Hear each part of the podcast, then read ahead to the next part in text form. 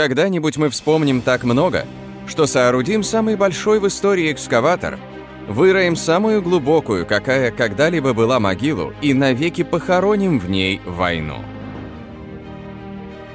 Почему война никогда не прекращается? Знаете ли вы, что на протяжении последних 6 тысяч лет в мире произошло 14 500 войн, в которых погибло около 4 миллиардов человек? Сами по себе эти цифры не смогут передать ни глубины ужаса, ни величины трагедии, ни полноты абсурда. Ведь человек по своей природе достаточно миролюбивое существо, находящееся в постоянном поиске свободы, благополучия и счастья. Если бы мы провели сегодня всемирный социологический опрос и спросили людей, проживающих на разных континентах, хотят ли они войны, подавляющее большинство ответило бы отрицательно. Впрочем, не исключено, что некоторая часть населения высказалась бы за борьбу во имя каких-то больших и светлых идей, исправления ущемленных свобод, благополучия детей и внуков. Но их меньшинство. Так было и 100, и 200, и тысячи лет назад. Тогда хочется спросить, откуда эти жертвы? 4 миллиарда человек. Откуда эти войны? Вдумайтесь, 14 с половиной тысяч войн. Почему они произошли? Существует несколько теорий относительно причин возникновения войны. Однако нет смысла их рассматривать в этом видео.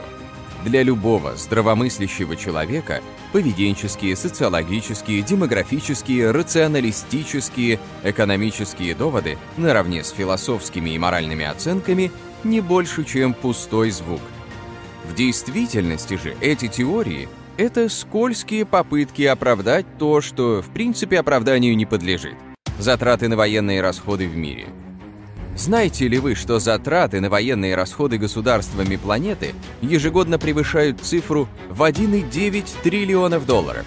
Эта цифра совершенно не поддается оценке сознания. Давайте попробуем исправить эту ситуацию, чтобы понимать, что же человечество теряет и что могло приобрести, прекратив эту бессмысленную гонку вооружений и выйдя на этап созидательного развития. 1,9 триллиона долларов в созидательном обществе. За эти деньги созидательное общество могло бы построить 170 тысяч новых корпусов больниц – проложить около 2 миллионов километров железной дороги, и это 50 раз вокруг Земли по экватору, построить 32 миллиона современных частных домов, создать 2 миллиона 600 тысяч дефицитных аппаратов МРТ, построить 300 тысяч новых школ и детских садов, профинансировать 340 бюджетов на науку, 80 раз победить безграмотность. Сто раз слетать на Марс, выпустить однокопеечные монеты и выложить дорогу к Солнцу. Прекрасные альтернативы, с одной стороны. С другой напрашивается вопрос, насколько они жизненно необходимы для населения Земли. Давайте рассмотрим более приоритетные предложения применения этих денежных средств. Например, обеспечение бесплатной артезианской водой всего населения планеты – Ученые авторитетно утверждают, будто глубоко под землей находятся огромные океаны пресной воды, способные не только обеспечивать людей питьевыми запасами, но и оросить все пустыни, превратив их в цветущие сады.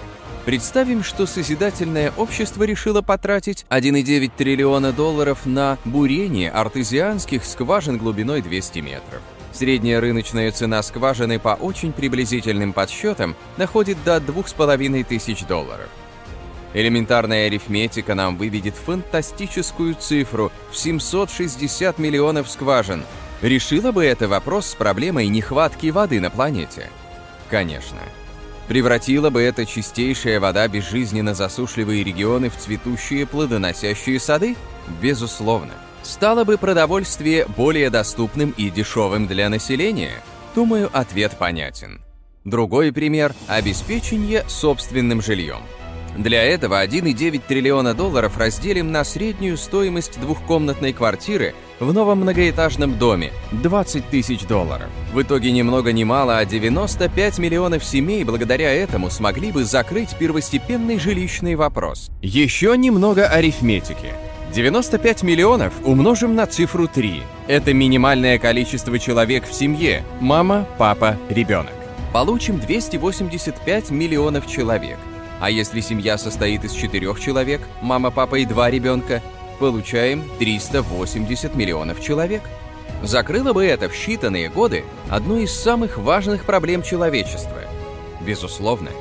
Для сравнения, посмотрим на количество населения некоторых стран мира. Подобных примеров улучшения качества жизни на Земле можно приводить бесконечное множество. При условии изменения вектора развития общества с потребительского на созидательный. Эти примеры радуют и обнадеживают.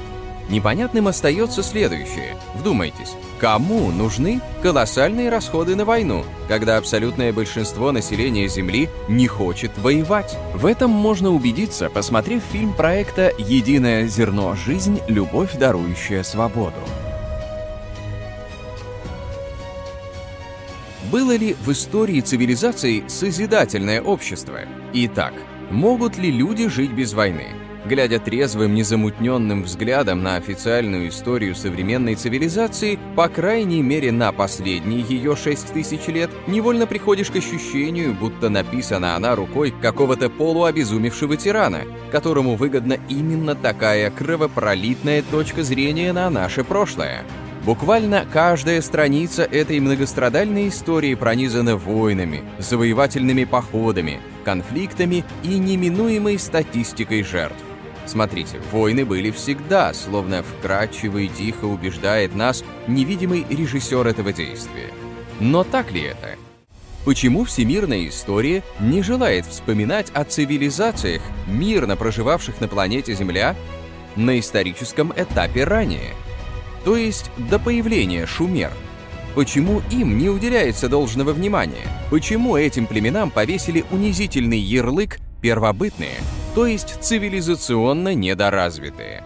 Многое не поддается объяснению. Не имеющие признаков государственности и власти, они, тем не менее, могли мирно сосуществовать на обширных территориях без границ с колючей проволокой, прописанных законов, оборонительных заборов и укрепительных сооружений. Примеры. Далеко ходить не будем. Возьмем цивилизацию Триполья Кукутень. Достоверно известно, проживая на территории Днепровско-Дунайского региона на протяжении почти трех тысяч лет, эти люди, имея высокий уровень развития хозяйства и общественных отношений, и они не воевали.